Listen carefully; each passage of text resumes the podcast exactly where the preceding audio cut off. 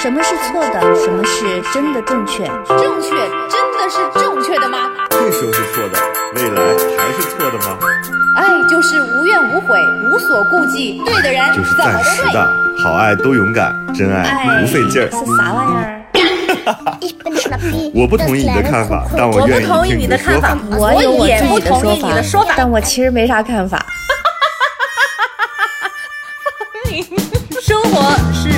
吵不完的架生活是永远吐不完的槽活。是永远翻不完的山。这里这里是过山情情感脱脱口秀，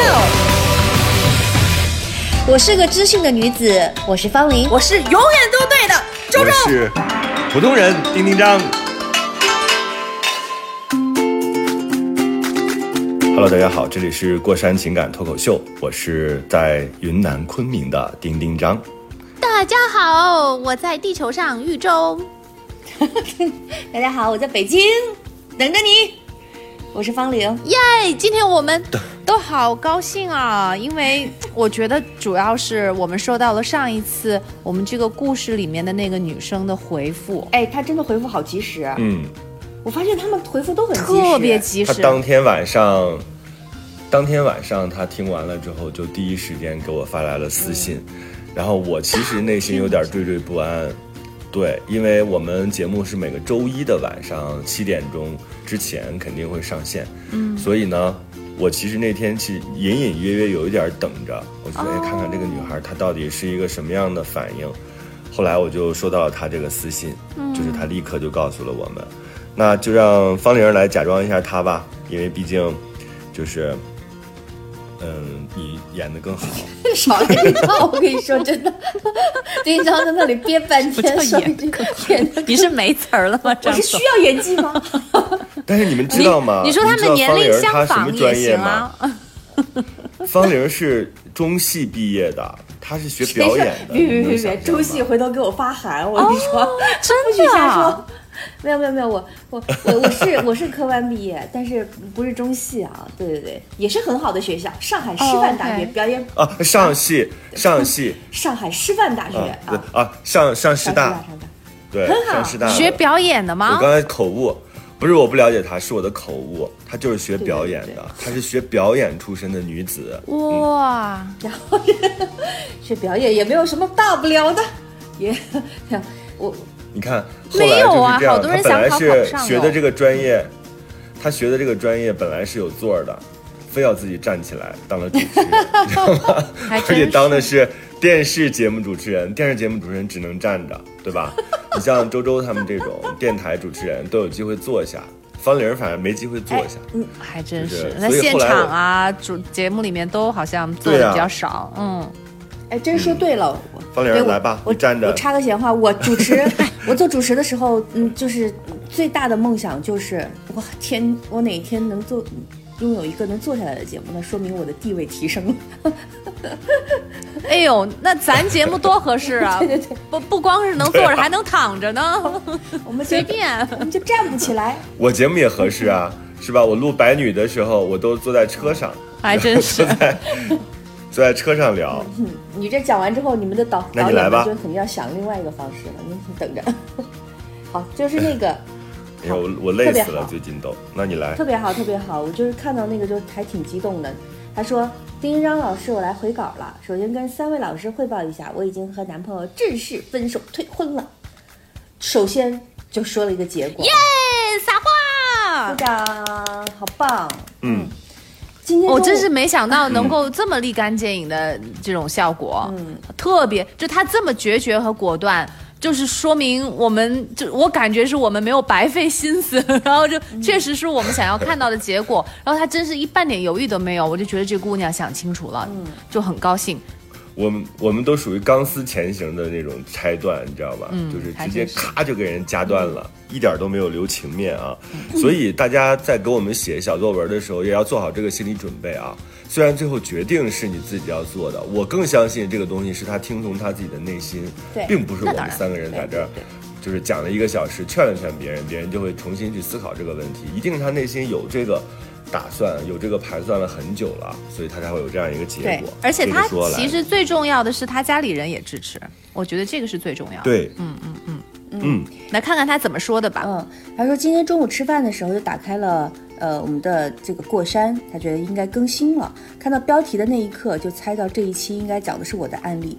非常感谢三位老师详尽的剖析。其实之前一直犹豫着分手，是担心会不会错杀了他，因为自己在恋爱上的经历实际上不多。嗯以前也向往能够周遇到周周老师说的那种灵魂伴侣，但是随着时间渐呃年龄渐长和家里的催婚，我妥协了，想着 鬼魂伴侣，小心就来了一个，想着可能这辈子没有幸运能够遇到对的人了，就找一个条件差不多的去吧。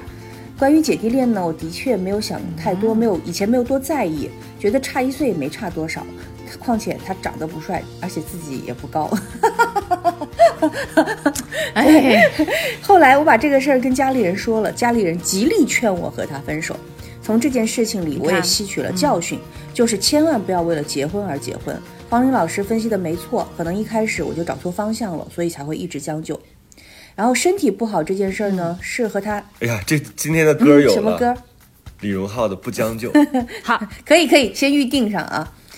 身体不好这事儿呢，是和他交往以后才不好的，因为经常生气、不开心，所以情绪不好，加上工作也忙也累，所以身体才会越来越差。这个我也要打断一下啊，就是最近看那个报道说，百分之多少的病都是跟情绪有关，具体数字我不知道了啊。情绪是占所有就是那个癌症啊什么的这种并发，就是就是发病的。就最高的诱因、啊嗯肯定是这样第一位的，后边是压力呀、然后就是基因呐、然后这个生活习惯呀，你想想情绪有多么的重要，所以所有的女孩们生气的时候一定要想着自己的乳腺，所有的男生们生气的时候一定要想着自己的肝脏，就是你，你反正你要心疼自己。我那天还看了一个跟身体有关系的，他就在讲，就是我们这个身体有多么的精密和复杂。比如说，呃，为了防止大出血，孕妇在呃提前多少天生产之前多少天就开始酝酿那个就是你固血的那个元素，它就为了让你的身体防止大出血，它写的就是我微博上有啊。一会儿可以分享一下，他他写的真的是有一点惊天动地的，你就觉得这么一个普通的我，这么一个我们经常会自卑、会感到不开心、会觉得别人都好像没有那么爱我们的这么一个我们，我们的身体其实是那么精密构造的。我看了那篇之后，我就说：天哪，我一定得好好对待自己的身体，我得早睡早起，我得锻炼他，我得让他就是有接受这个负面情绪和压力的这种能力。所以我我就插一句啊。所以一定要好好的对待自己的情绪，嗯。然后他说，嗯，我现在已经坚持跑步两个多月了，有看中医调理身体，相信离开他之后心情会越来越好。最后，丁丁张老师选的歌曲真的是太合适了，我真的是一个很容易心软、单纯善良的老实人。最后的最后，再次感谢你们。哎，我好喜欢这个姑娘，嗯，好听条理清晰，我也很喜欢。对，然后呢？对对对，情感啊、呃、是嗯浓嗯浓郁，点到即止，很好。这女生太招人喜欢了。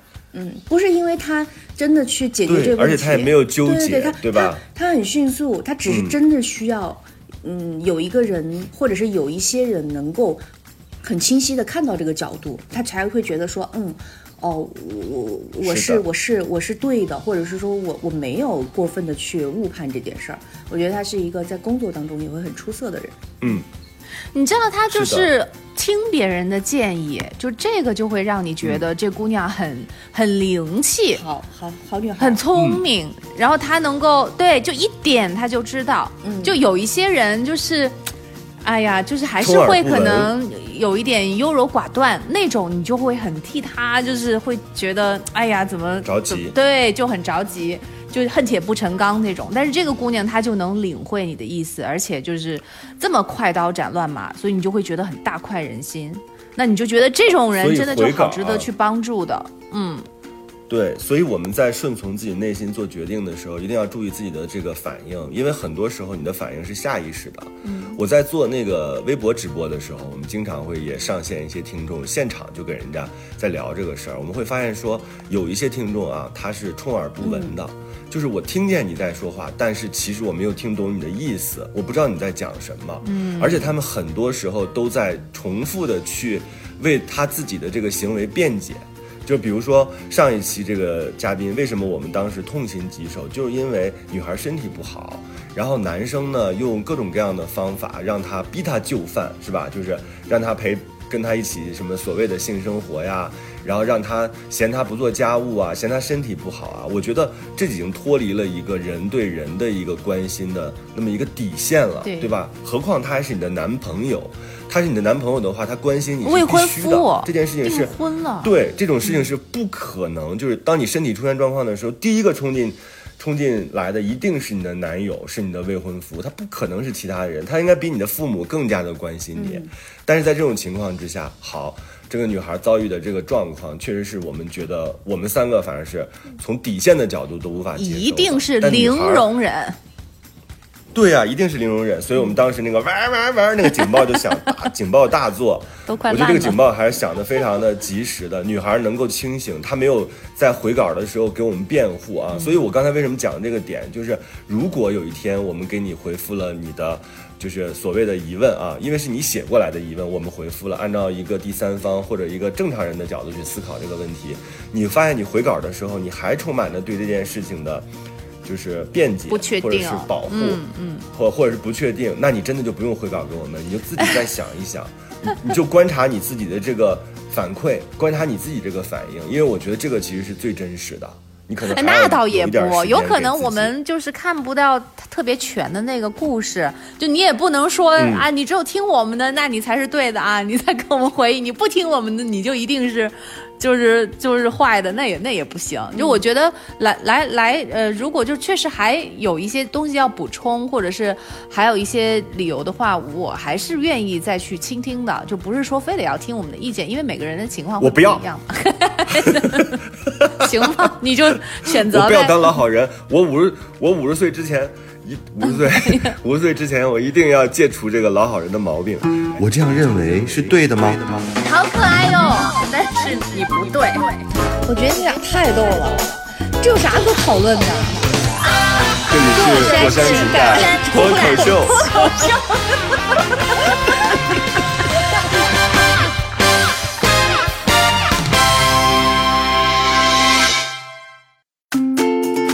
我这样吧，我把刚才讲的那个情绪和身体的那个东西跟大家说一下，我哎，觉得可以这个挺有价可以可以值的。，嗯，而且我咱们仨，我这样，我把这个东西发进去，咱们仨一人一下，我就把这个一定要让梁子姐给我们配一个那种恢宏光，就是恢宏的音乐，因为今天啊，大家不要再想听渣男的故事了，今天是一个励志片，今天是非常甜蜜狗粮，然后又。我我先要把这个跟大家分享了，我们要配一个非常牛的音乐，这是到了我们考验我们表演的这个阶段了啊，就是我们仨轮次的一 v 一一 v 的啊，一 v 一 v 一 v 一 v 一的，然后把这个给大家讲一下，我觉得特别有价值。你听完之后，你会觉得说：天呐，我们必须得善待这个看起来平凡但其实非常伟大的身体。来吧，你们收到了吗收？到了，收到了啊，好，那我看从我开始读第一个啊，后边是周周，然后是方玲，然后又是我啊。OK 来，好，音乐恢宏壮大，可能是指挥家了。对，好，开始。你可能不知道，孕妇在即将生产的前几天，血液中的凝血指数会升高十几倍、几十倍，那是防止生产过程当中出现大出血。你可能不知道，你每天都有五次得癌症的机会，每人每天会有一到五个细胞发生癌变，可每次都是你体内的其他细胞杀死了癌细胞，是你的身体拯救了你。你可能不知道，即使你的肝脏被切掉三分之二，它也能长回原来的样子。它是人体内唯一可以再生的器官。你可能不知道，你的胃液酸性非常强，强到能够把钢制刀片溶解掉，但你也不要随便吃啊。但神奇的是，你的胃也会分泌一种粘液保护自己，让你不会被自己消化掉。你可能不知道，当你的心脏最主要的部分不能跳动的时候，房室结会开始替它跳动；而当房室结也不能跳动的时候，你心脏的心室会开始自主一搏跳动。这个时候，跳动的心电图已经面目全非，惨不忍睹。它的血流也非常微弱，但是即便是这么微弱的血流，也能保证了大脑和心脏的供血，保证你的身体不会死去，等着援兵的到来。你可能不知道，在一秒之间，或者你读这句话的时候，你的身体已经制造了一百万个红细胞，它们在你的周身飞驰，在血管里穿梭，维持你的生命，不停地向你的细胞输送氧气。完成任务后，会静静地死去。你可能不知道，你很难用各种作死的方法杀死自己，比如停止呼吸，比如不闭眼睛，比如自己掐自己。每一次行动的时候，都会诱发身体强大的自我保护本能，而你无法战胜本能。你可能不知道，在你的一生中，你的心脏大约会蹦出一点八二亿升血液，跳动二十五亿次；你的眼睛会眨动四点一五亿次，留下六十八点七五九四六升眼泪；你的鼻子天啊，就是要流六十八个大可乐那么多的眼泪啊！对来，嗯继续。你的鼻子会记住五万种气味，你的肺如果摊开，能覆盖一座网球场。肺里的呼吸道能够从伦敦延伸到莫斯科，你所有血管的长度加起来可以绕地球两圈半，而意义最深远的部分是你的 DNA，你的的每一个细细胞中包含着一一米多长的 DNA，如果你把体内的所有 DNA 开抢了搓啊！成一根细细的线，它能延伸到一百亿英里，从地球到冥王星的距离还要远。如果从更宏大、更宽阔的层面来说，其实你就是你身体的宇宙。我们人体中每一个细胞都是互不相识的，他们都是按照自己的本能在工作、运动、代谢和死亡。他们很多一生中都可能见不到，但是就是这成百上亿个各司其职的细胞加在一起，就组成了你，组成了一个庞大的宇宙。仔细想想一下，我们都曾经是他们的宇宙，我们都是他唯一信赖并且一直在合作的小伙伴，还有什么理由去焦虑、惶恐、自轻自贱呢？其实说了那么多，无非就是想告诉你一个道理：你的身体那么爱你，我们也要好好回馈他们。更多的时候，我们更多的时候，只是没排练，还以为好默契，我们这个节目就会被都是晚会拿下，都。怪方玲。应该是方玲对呀。更多的时候我，我们要学会向向内求，去探索我们的身体，触达内心最深最深处，学会真正爱自己。曾经看过这样一个令人泪目的视频：人在濒临死亡的时候，大脑中会发出最后一道指令，把最后那百分之五的肾上腺素全部分配给神经系统和声带肌肉，交代后事，并且大脑最后向其他的器官告别。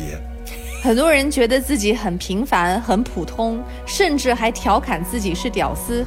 可是你想象不到，你的身体竟然是由这么精密和优秀的团队组成的，他们是世界上最爱你，也是唯一忠诚你的伙伴。心理学家朱哈德有句话说得很好：当我们开始珍惜哎我们，的这这个咱们要三个齐来不？哇塞，这是最后一个，我们三个齐来。一起来哎呀，一考验我们的时候到了看看我们能不能齐啊！心理好，一来二三，二三，心理学家，心理理学家朱哈德不是这句话也要一起来吗？算了算了，我觉得直还是接从那句话开时间始说。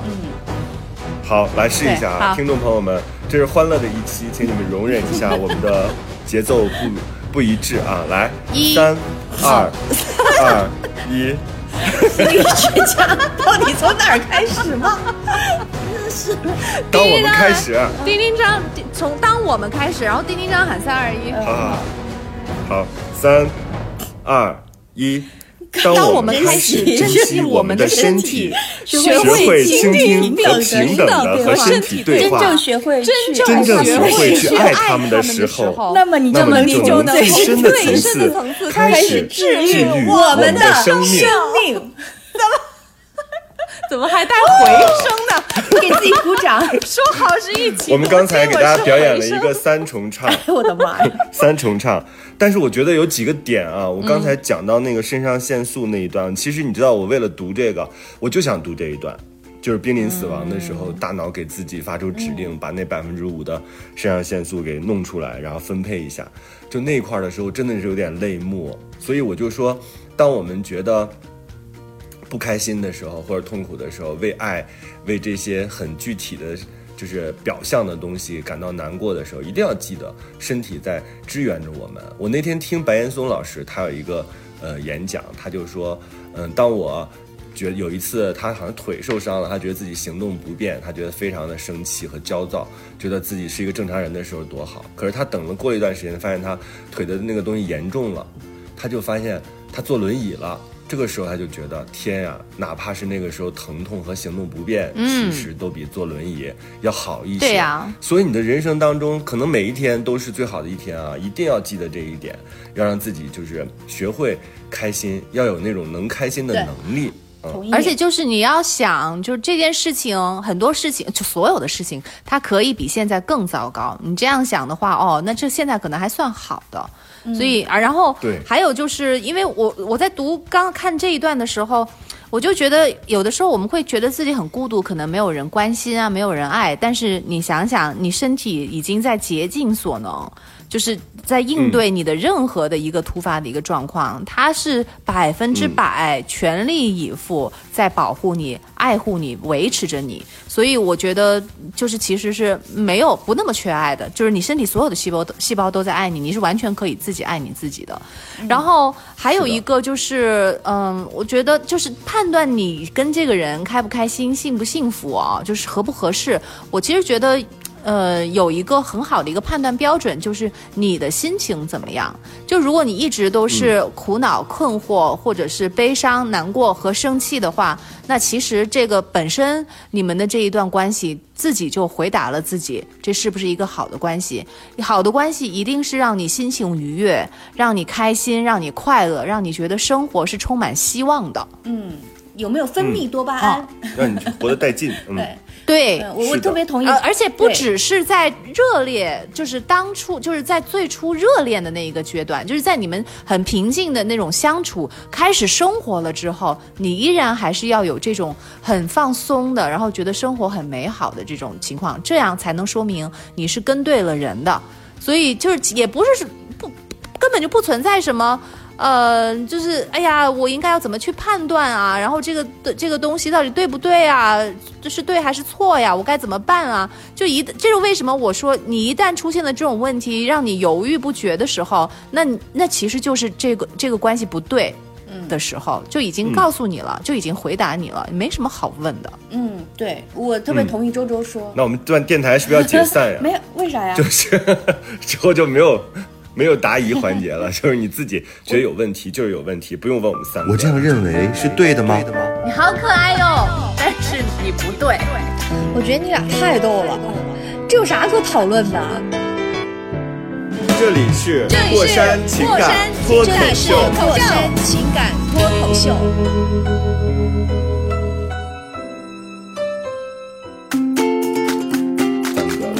果有这样一天，其实也挺好的，有也挺好。都解对，我觉得，脱了是吗因？为我觉得 大家如果能够找到一个自愈的方式，身体也好，精神也好，也是好事儿。但是我我觉得今天强调身体是我很高兴的事儿，就是我我特别同意周周，就是嗯身体是你最亲近的朋友，可能都不是你的家人，因为他真的是陪你每一天。我我我嗯后来我有我有一个变化哈，小时候的时候你的所有的事情你都觉得就是你没有意意识到身体是另外一个生命体，你觉得它就是你自己。但实际上我，我好像这些年有一些奇怪的现象，比如说我有时候真的走特别累，或者站一天站的特别累的时候，我就脱烧糊没有我脱，下高跟鞋的时候，我真的有内心有一种声音，可能嘴上没说出来，我就跟我的腿说：“我说今天辛苦你了。”因为我知道是我的腿在替我完成这件事情，但是那种那种那种东西很奇怪，那你躺着的时候呢？就是 你睡过的时候，你睡的很多，你吃喝的时候，你没跟你的胃说吗？说今儿你爽了，嗯嗯，不，我我觉得他不是爽，那还得他辛苦他消化呢。我认我后来就是觉得，就是我身体的所有的机能是跟着我一块儿衰老的。他们虽然很强大，但是他们也会老。所以我对比如说，我会跟腿说：“对哎，我今儿辛苦你了。”我不是说不让你站，我但是我可能只能靠你。我会有这样一种心情。我以为你会说，我还我以为你会说，让你这么胖，活该。胖是我的事儿，我从来没有你腿粗，你知道你自己从来没有，你知道你自己很粗吗？就是不不，我觉得他粗还挺好的，这种他能至少能站得住。但是我会跟我其他的这个肥肉说，我说我我跟你们做了很久的朋友了，你们能不能够 就是找个时间离开我，离开我，而且自动的离开我呢？然后他们就从来就没有回应过。对，我想跟我的，我想跟我的腹肌说，什么时候见见呀？哎已经相处很久了，但是一直没见过呀，中间隔着几层呢。你确定在不确定在啊？在吗？对，有这个事儿吗每？个人每个人都有腹肌，哦，是吗？每个人都有腹肌，只是因为你的体脂较高，把你的肌肉包裹住了，哦所以你一定要有信心啊！不用不是说天天练，你是整体瘦了，你整体的这个体脂量降低了，你才有机会见到他。所以一生当中，咱是不是、啊我们可以换个话题了呢？我们聊聊那些开心的事儿，更开心的事儿。身上的脂肪拉响了警报，换个话题，对，聊个上周我。说我们要搞一个搞一个这个甜蜜作文征集大赛啊大家就争先恐后，我发现还是真的有一些小甜蜜出现的，那是当然。所以我们准备这一期继续发起啊，我们在年关岁末的时候，在大家都很焦虑，做什么年终总结呀，做最后定级呀，什么考试啊，各种的时候，我们就偏偏偏逆天而行，专门给大家带来甜蜜和幸福。这一期我们就是要做甜蜜的，就是分享啊。我就先收到了一个，哎，这个是我的吧？就是他说我们是早恋，没事，嗯，他说我们是早恋，互为初恋，初一在一起，经历了多个老师的棒打鸳鸯，摸爬滚打，谈到了高一，我考进了一中，他考进了高中，然后开始了异地，而且不能用手机。他把我的照片贴在课桌上，每天看。好好啊，这老师看不见，他用书挡着，可能啊。半年后，我喜欢上了另外一个男孩子。哎，他说本来想写很多解释的，但是错了就错了，不敢解释，呃，不做解释了。我和初恋就分开了，和那个男孩在一起了。听说初恋买醉，哭了好长一段时间。就是听说这个男孩哭哭了好长时间啊。他的朋友、哥哥都来质问我。我的新男友呢，谈了半个月就分开了，感觉不合适。然后这个时候呢，初恋的前桌陪伴他度过了伤心的日子，他们在一起了。你看这小孩小孩们这谈恋爱就是比较单纯啊，没有那么多，就是谁陪伴我我就跟谁在一起了。但朋友都说那个女孩子很像我。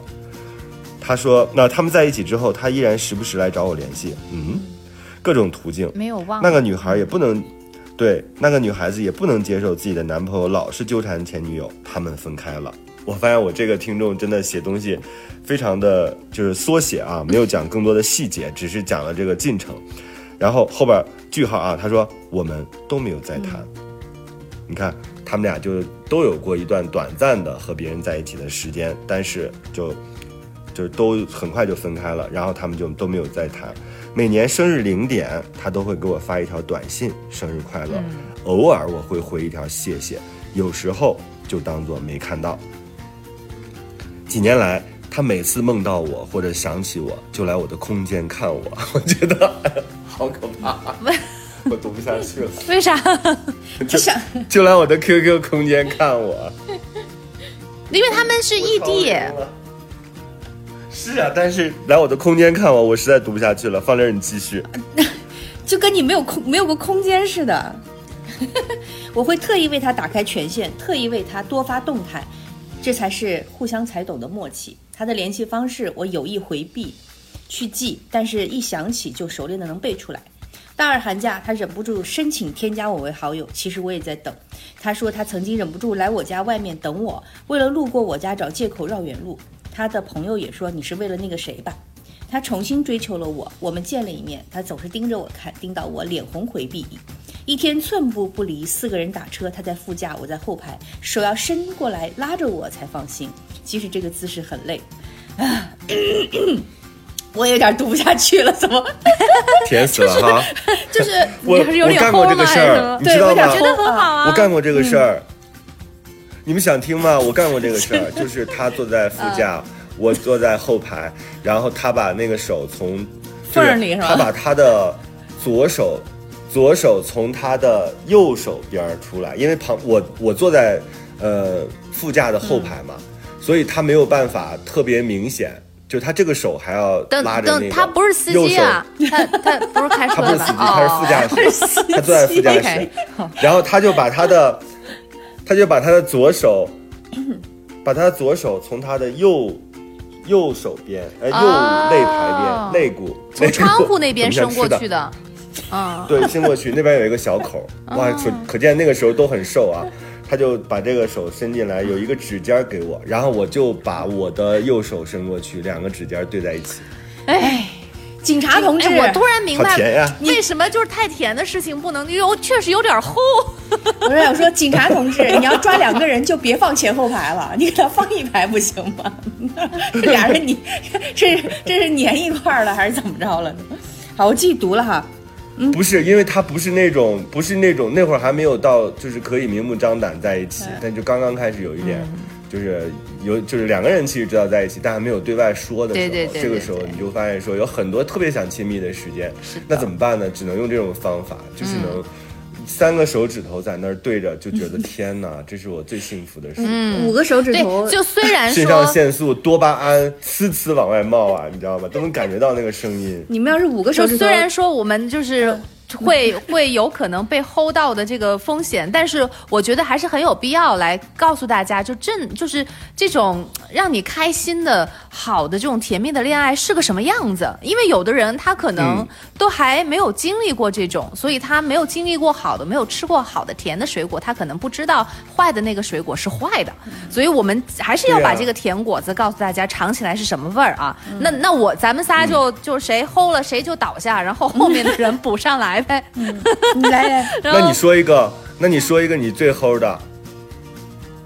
我最齁的，怎么突然出题？先把先把人家的我曾，先把我还有人家的，留我曾经言，在，嘿，行，我曾经在，我曾经在北海道，呃，下着大雪，在大雪的街上，呃，接吻，很好，好好年轻啊，嗯，特别美，冰凉，大家都冰凉，特别好。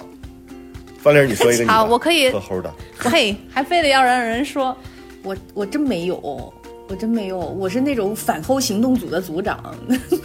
对不起，大家原谅我，因为我刚刚脑子里都是那三根手指对着的画面，我是在想你们是在连 WiFi 吗？就是就是就是嗯，哎我我想想看最浪，你让周周先说，我我努力想一个好不好？嗯，没有，我我反而就是跟方林现在感觉是一样的，就是，嗯。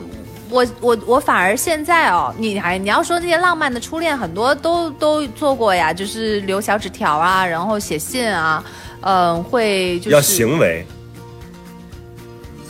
啊，我觉得这个就是行为啊，就是会在不同的时间把东西留在同一个地方，然后对方就会过去去找到，然后就是那种很心有灵犀的那种感觉吧。哎呀，我觉得像这种都是好小时候的事情。我我我现在我反而会觉得我去锁心桥上过锁，想起来了。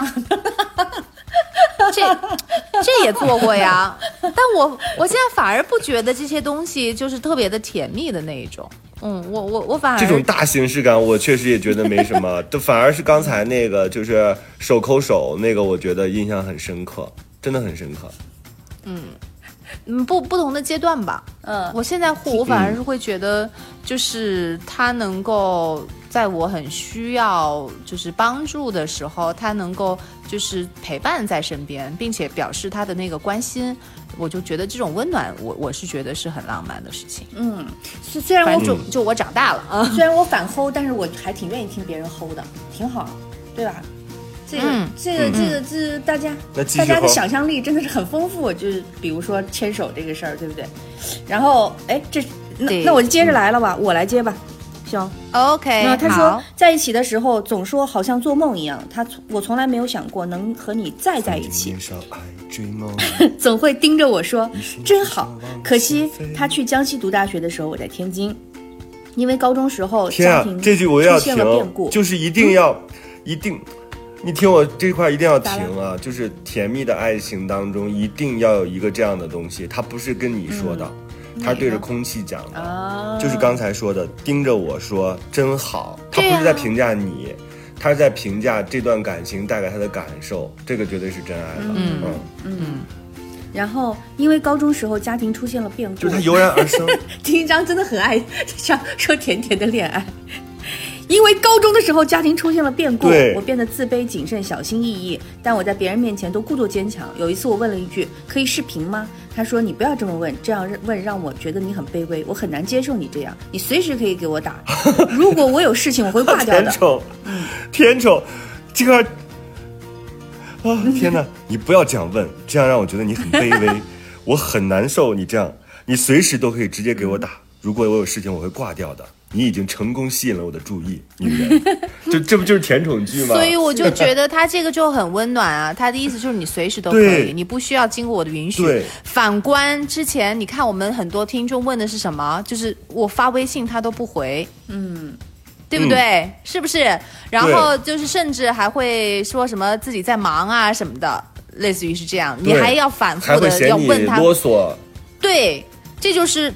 就是那里有的女生，她如果没有经历过这种甜那，她就会觉得我是不是真的打扰到对方了？对方是不是也需要一些空间？哎，然后她确实是要跟朋友在一起，她可能真的就是很忙，呃，所以她是现在就是没有看到，所以我是不是应该要原谅她？不是，就真正的喜欢你的人，他他就不会那样，而是现在这样的，就会说你随时都可以打电话找我，不用问。嗯嗯，他一眼能看见我骨子里下的卑微。至少一开始是这样的，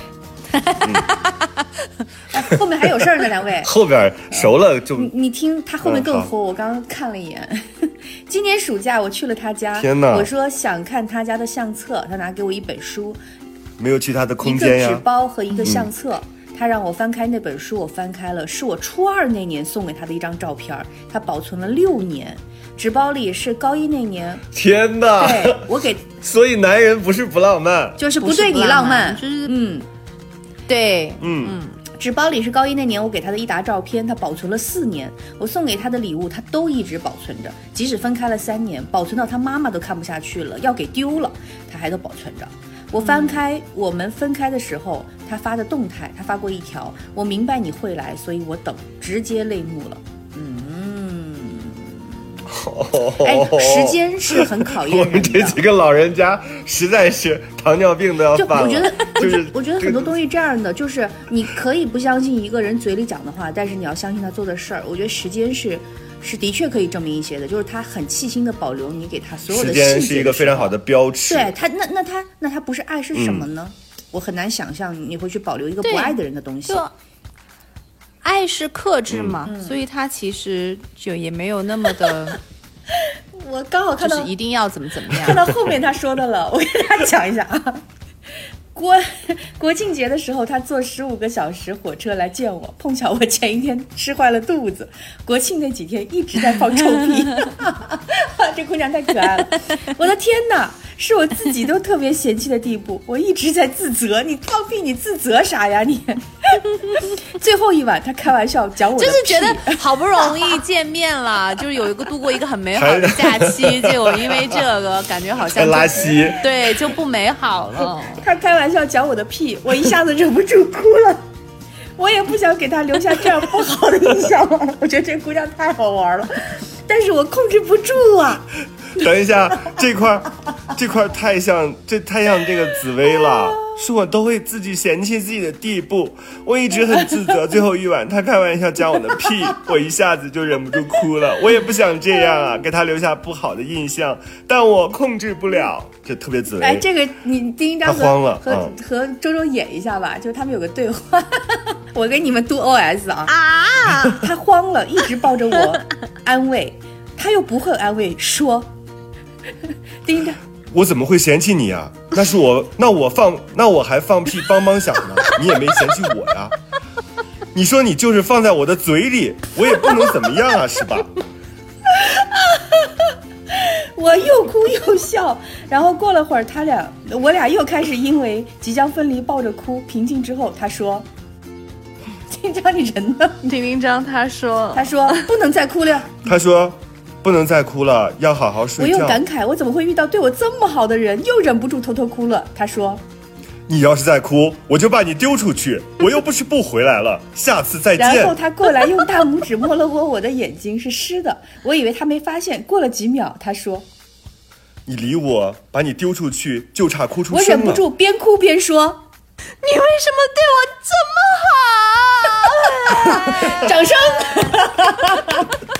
哎，好好玩啊！他们，天哪，真的，他们的语 这个屁，我跟你说，前面前面我都觉得还好，但这个屁这个事儿，我觉得真的升华了他们的感情。就是一个人能够吃你的屁，那我大大抵用鲁迅的话说，大抵是深爱你了，就是。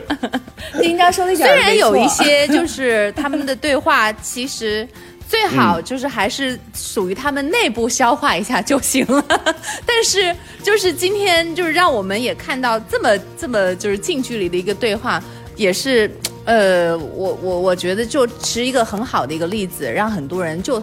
擦亮眼睛看一看，就真正相爱的人，而且最重要，我觉得他这里应该是爱你的人，就如果一个男的真的爱你的话，当然不见得一定是要保留什么什么很久的东西啊，或者是一定要说那样的话，因为每个人性格都不一样。但是如果这个人爱你的话，你一定是能感受得到的，你一定是不会有那么多的疑问的。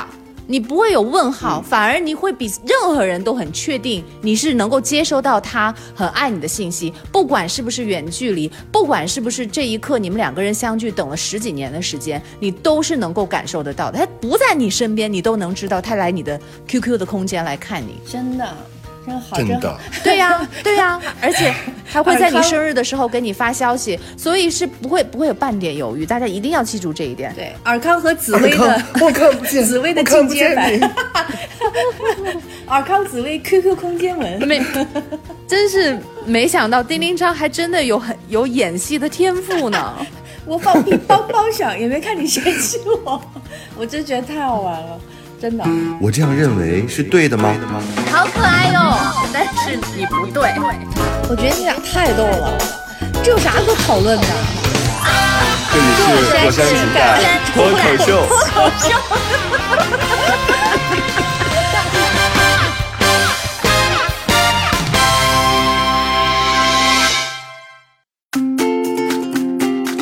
有一个高糖的啊，高糖的故事啊，啊来看看这个啊。嗯，他说去年九月，家里给介绍了一个相亲对象。第二次见面之后呢，就给我买了我喜欢球队的周边，很感动，觉得他很用心。嗯，相处四个月以来，经常会约着吃饭、看电影、跑步、出来玩儿。平时有好玩的、难过的事情，也都会相互分享。他的腰受伤了，还每天跟我撒娇。就这个留言的是女生，嗯，对方是男生，男生腰受伤了，对方还是他的会每天跟他撒相。亲对象啊，哎对方还是他的相亲对象。是的，相处很舒服，觉得他也挺不错的，但是一直都没有确认关系。于是我问他能不能升华一下我们的革命友谊呢？他没有正面回答。后来呢，找机会我又问了一遍，他说不知道怎么回答我。我说如果只是暧昧的话，那我就不适合。但他还是没有正面回答，于是果断就不再联系了，并且感谢了他，毕竟这四个月的相处还是很开心的。今年做过最勇敢的事。哎，这不会是、不会是他以前给我发的？也挺好，也挺好，不要自己很很闭环的，就是因为我这里看不到他的那个时间。挺好对，因为这是这是前面一段嘛，但是我觉得他他其实这短短的一段就很说明一个女生在面对这种感情的时候，她要怎么样去做才是对的。首先，第一，她觉得。他们应该要升华了。这个女生根本就没有避讳，没有觉得这是很主动，然后就不应该。她觉得应该要升华了，她就可以主动去要求，会去询问。所以我觉得这一点非常好。那我我我想要有一个答案，我为什么一定要嗯扭扭捏捏？对，或者是间接的去问他，或者是等，或者是无限的等待。我想要答案，那我就去问。我觉得他这一点特别好。嗯然后男生没有给正面的答案的时候，他就很果断的就说转头 OK，就跑是的，不是我想要的答案，那我就我也不在这里赖着，我也不跟你继续，我也不跟你耗着，那咱们就分开。就如果不是我想要的，我我我非常的就是能够。主动的去掌握我自己的命运，我选择跟谁在一起，我选择谈一段什么样的恋爱关系。好，下面一段，，我们看看这样的人他是有什么样的下场。哎哎，不是 好结果。的？后来他怎么样了？他说啊从小到大都没有中过奖，连再来一瓶都没有过。去年中大奖了，遇到了灵魂哇，伴侣。在告别了那个错的之后啊，哎，好像真是哦，我原来以为是同一个人。嗯他说遇到了灵魂伴侣，认识彼此之前，我们都没有觉得婚姻是必需品，没有对的人，自己生活的也很精彩，努力打拼事业不就行了吗？现在特别认同。周周对的人理论，我和静哥简直就是周周和脑脑的翻版。嗯，工作上相互鼓励，生活中一起做饭、家务、看球、骑车，我们的家也变成了朋友们的四号营地，和爱人三百六十摄氏度的匹配的感觉，简直是太棒了。婚姻简直就是嗯爱情的升华。有一天，我们不约而同的想，如果有一个宝宝长得像对方，那真是太美妙啦！现在正在备孕当中，你看就好甜哦。然后还补充一下，就是很生气。啊，不 什么叫你很生气是吧？你生气那就对了。他说，补充一下，以前所有的经历都是为了遇见对方。高考那一年，靖哥不顾家人反对，选择了复读，考上了理想大学。所以就说他如果不复读，可能就是现在也不会碰到他哦。我没有接受父母建议去当警察，而是选择了自己喜欢的行业。于是我们就认识了同一个朋友。在我三十三岁，嗯他三十九岁，同时同空窗的时候，朋友介绍我们认识了，天时地利人和都达到完美的爱情，就这就这样产生了。所以就之前任何一个环节，就是选择了不同的方向，可能都碰不到这个人，是这样的。嗯所以就是他的这种想法，你有没有发现跟我之前的那个说法是惊人的相似？这所以是的美好的爱情它都是一样的，嗯，对，就是感受都是一样，而且都是自发说出来的。而且它不会因为来的晚就会减少那个糖度和甜度以及那个心跳的感觉，对吧？你发现它这所有的细节就像刚刚谈恋爱一样的，就是那种，你他虽然写的非常少啊，但是字里行间能感受到他的那种。就是雀跃那种，哎呀，我终于等到了我这个真正和我合适的人，所以大家真的不要着急，你就壮壮实实的活着，就是对待自己身体好一点儿，对吧？就是你总总是能有机会遇到的。昨天还有一个人说说，呃，我我的化妆师，他就跟我说，他说，哎呀。好像没有机会遇到遇到人了。我说真的不 不能这么想，你一定要知道说一定会有人喜欢你的，千万不要这样想。而且我那天昨天我就特别霸道总裁，我说我不允许你这样讲。我反正现在我就是我生活圈子里的那一个非常正能量的人，谁要自嘲自己，说自己不好，说自己不配、不值得什么的，我就会第一时间跳出来。我就是那个警察，因为我觉得大家没必要这样，每个人都是一个挺了不起的，要往前走，要努力，但是献身。我稍微有一点不同的，我我可能碰到这样，我不会给他很盲目的给他一个希望，嗯、但是我不是说就一定要泼那个冷水去认同他，我只是觉得，首先第一，嗯、碰到。呃，对，就是合适的那个人，跟你现在的年龄没有关系，跟也他也不需要花很长的时间，他可能就是一嗯秒钟的，对对对，不是说我现在已经四十岁了，然后我认识一个对的人，我一定要再花十年的时间，我五十岁再遇到根本就不可能，他就一秒钟。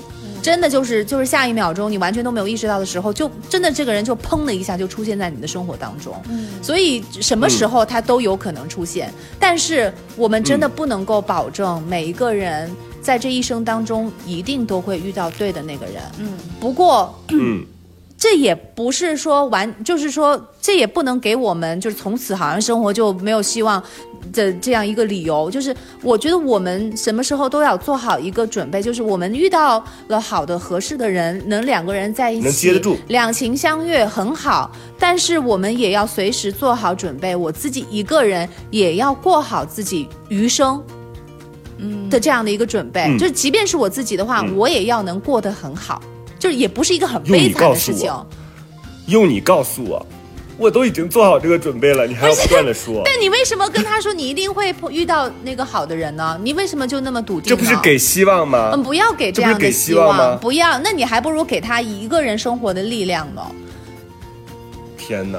那我就我就把我们刚才那一段身体有多么了不起那段截下来给他，让他每天睡前听，每天听三遍，我觉得他就会立刻重就是重装上阵，整装待发。然后我觉得是这样，就我也没有说人家一定能遇到一个很喜欢他的人，我只是觉得不要妄自菲薄，就是你自己老是不给自己这种信心的话，是吧？你的表情、你的状态、你所有的语气，可能都泄露出这样的信号。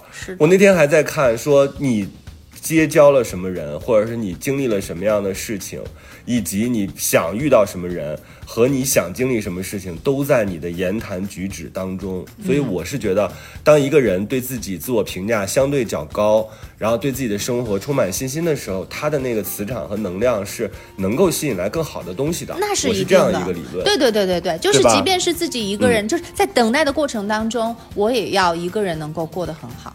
嗯，就是我在做好了自己一对一个人就是生活的很好的同时，我们也随时等待。嗯，合适的那个人出现，因为你想一想他的这个排的那个顺序嘛，就可能我我我到现在我都觉得排的这个顺序呢，两个人两情相悦和自己一个人能够独立很好很美好的生活，它其实是没有轻重没有先后的。我觉得这两个是并排的，但是排在他们后面的那一个，是你跟一个不合适的人在一起。这就是为什么，就是最开始跟我们回复的那个女生，她之前就犯的那个错误嘛，她就觉得呃那个可能等不到了，那我就找一个好像相对来讲。呃，其次的退而求其次的这样一个选择来结婚，是不是可以？但是你看最后的结果怎么样？还不是退婚了。所以就是千万不要因为这种原因而去跟一个人去将就、去凑合，因为这个的质量其实还不如你一个人好好的去生活。对，那我们继续，还有一个啊，还有一个小甜文儿，小甜文也写挺长。他说从第过过三的第一期就开始追了，但不幸留言从来没有被选选择过。嗯，坚持不懈的我又来投稿了，这次投甜甜的恋爱文，或许能评个过山的三好学生吧。我和老公是虐恋情深的姐弟恋，你看这个各种门类啊，有这种青梅竹马的，有这种就是山头相见的，是吧？多年之后我们在山顶遇到了三十三对三十九，也有这种虐恋情深的姐弟恋。他说，其实很多期的节目的问题，我们俩都经历并克服了。今天来投稿，竟然发现之前坚持不下来的时候，竟然也投过咨询的小软文。他发现他啊，原来没有投。不光是这次写了小甜文啊，前面也问过。他说介绍一下背景，我老公是山区留守放牛娃，我是小康家庭独生女，我们俩本来一点交集都没有，因为求学遇到并走到了一起。好，他们有困难啊，困难一，方玲，困难一，处事方式的磨合。刚开始我被我老公纯真阳光的眼睛吸引住了，但是他因为家庭教育的匮乏，最一开始闹出了很多好心办坏事的笑话。想到他看我吃饭的时候投入到自己都忘记吃的可爱模样，我都忍过去了。一点点教他怎么谈恋爱，哎，这养成系啊！我天，怎么和女生相处，终于培育成了一个 感觉是在和丁真谈恋爱。终于培育成了一个合格男友的样子。困难二，父母反对。嗯我老公的父母，呃，要在我们要结婚的时候开始刷存存在感了，甚至在他家里的亲戚口里，我被传成了狐狸精。我总共就见过他家人一面，自问也是有礼有节，没想到他们可以为了自己的私欲，竟然这样诋毁一个人。可能是想让我老公回老家工作，啊或者是晚点结婚。因为我老公从小跟父母不住在一起，很少沟通，所以连他自己也说不清楚原因。那我父母呢，属于很开明的，说只要我们互相认定，他家人都不重要。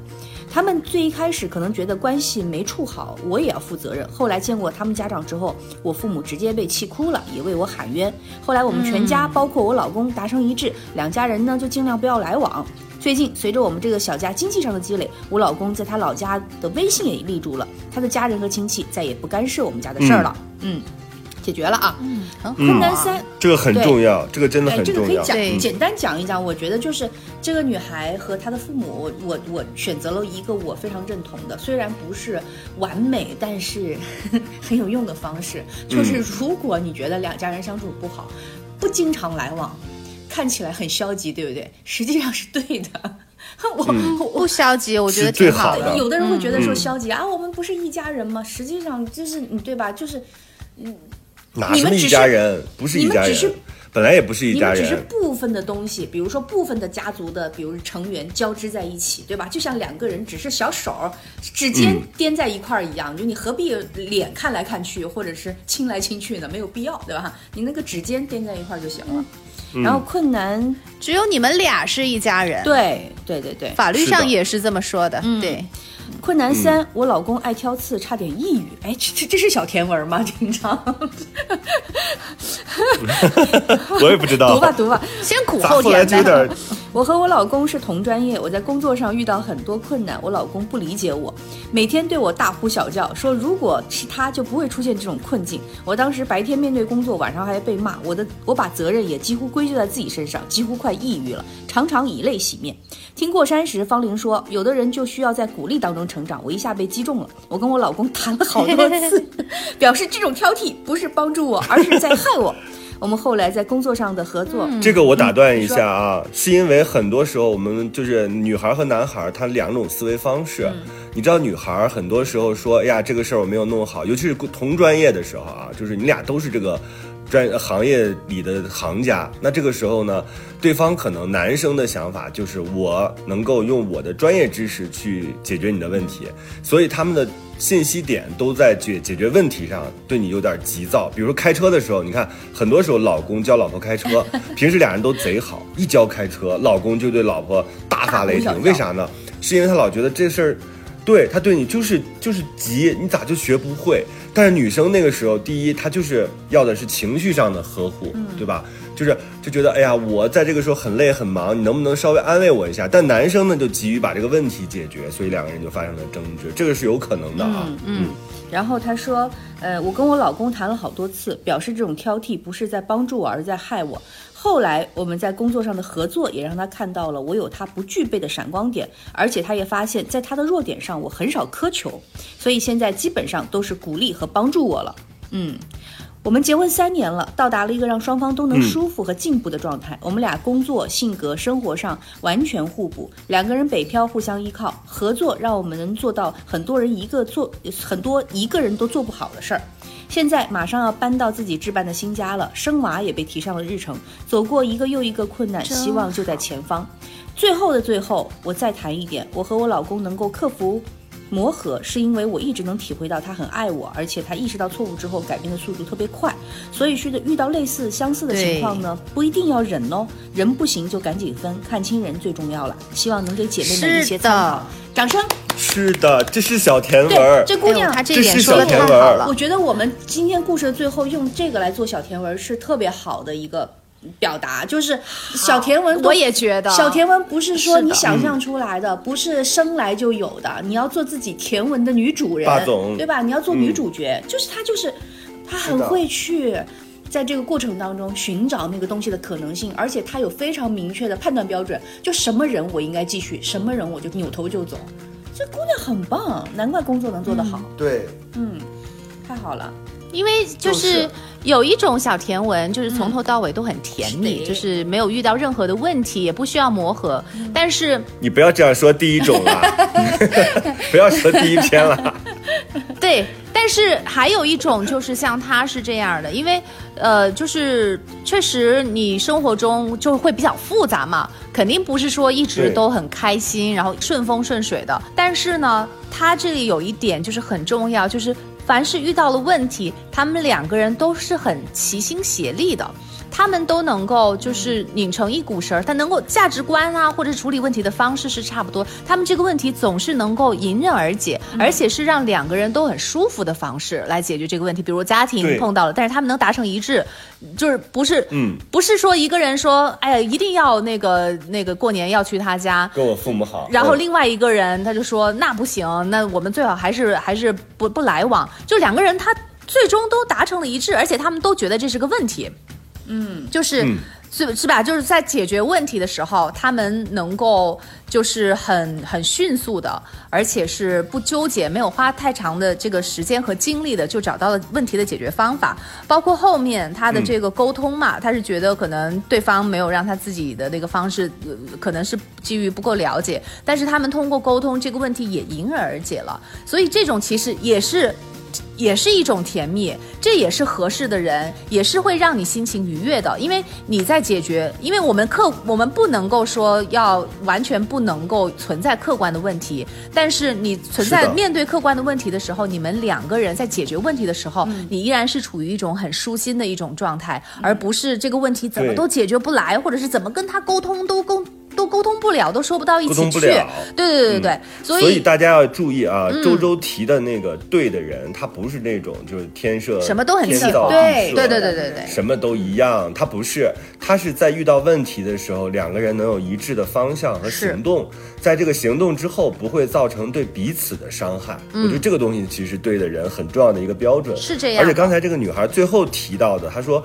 为什么我们能够去克服很多困难，然后去愿意磨合，是因为我能感受到对方爱我，就是你所有的磨合都不能都是要基于这个点。如果你你要磨合的是他原来不爱你，他现在要磨合的爱你，这件事情不可能，这磨合不了永远 就这个东西是磨合不了的。对，是，就是你不可能说一个爱越来越多，我觉得这个事儿其实是非常非常。就是少见的啊，就所以大家一定要明白，就是我们聊聊这个甜文的时候，我们在聊什么；我们在聊对的人的时候，我们在聊什么。嗯，嗯，真的好好，就是我我以前就是会觉得，就是说分享甜蜜的事情，我就很害怕，就是就分享完了就完了。但是没听我发现是吧？不也不是，就是呃，我我反正比我预期当中，我发现其实甜的事情更有教育意义，也会让我们从中 学到很多东西。对，而且我觉得我们都受到了，就我我们都受到鼓励。就比如说，我觉得，哎，这个女生的处理事情的方式，其实都是我，我觉得我应该学习的。嗯，嗯它不是说嗯很、很简单的事情，你要脑子很清楚，在恋爱当中，脑子清楚就已经很难了，你还得有方法，对吧？她听过山，然后得到一些东西之后，她回去要跟去跟她老公谈，而且你看她是多次谈，有很多人一次谈完之后觉得说你不理解我，按照完了之后俩人就就崩崩了对是吧，她多次谈，因为她心里有个，她很确定自己的感受，确定对方是爱她的，确定这个人只是因为我跟你说，这就不往谈叫姐弟恋，你比人稍微大一点儿，是吧？你见识和认知，你稍微比他多一些，嗯，非常好。对，很多事情都没有绝对的，但是。我觉得唯一的绝对是你自己要做一个心里有谱的女孩，你知道你自己在做什么。送她首歌，叮叮当还是。送这首不将就吧。，对，我觉得不将就，不将就不将就有两层意思。一层意思就是说，遇到对。对的人，呃，遇到不对的人你不能将就，但是遇到对的人，你要试着去将就。我觉得不将就，你就可以拆解成两个意思来看，就大家就从这个歌里面找力量好了，是的对吧？不将就送给大家。好，那我们下一期继续小甜文征集大赛啊！大家可以在新浪微博找豫州在这儿，找丁丁张，找方玲。然后可以跟我们互动，然后把你们的留言告诉我们。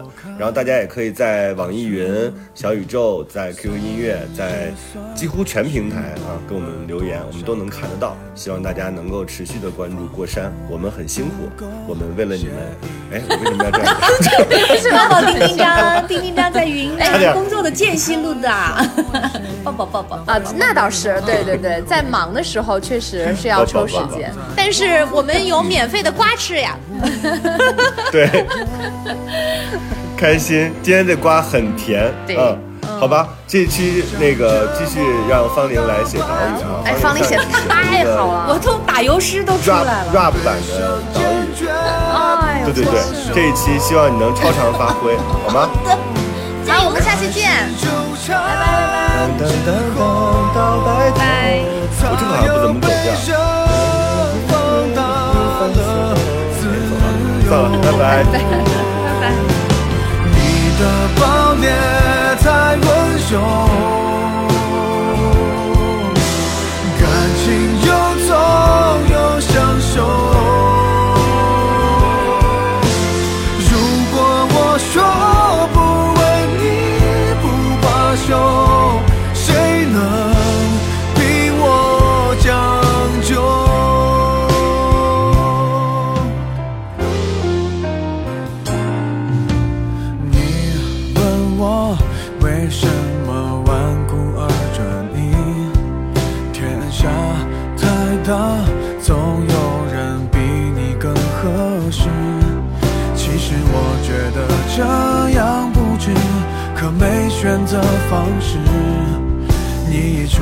别人都显得不过如此，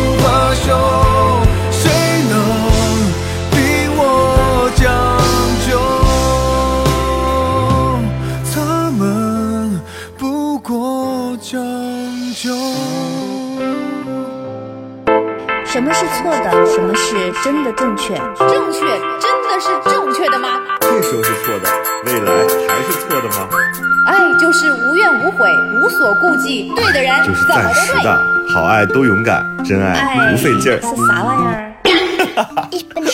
我不同意你的看法，但我我愿不同意意听你的看法的说法。，我也不同意你的说法。但我其实没啥看法。生活是永远吵不完的架生活是永远吐不完的槽活。是永远翻不完的山。这里是过山情情感脱脱口秀，我是个知性的女子，我是方玲。我是永远。我是普通人丁丁张。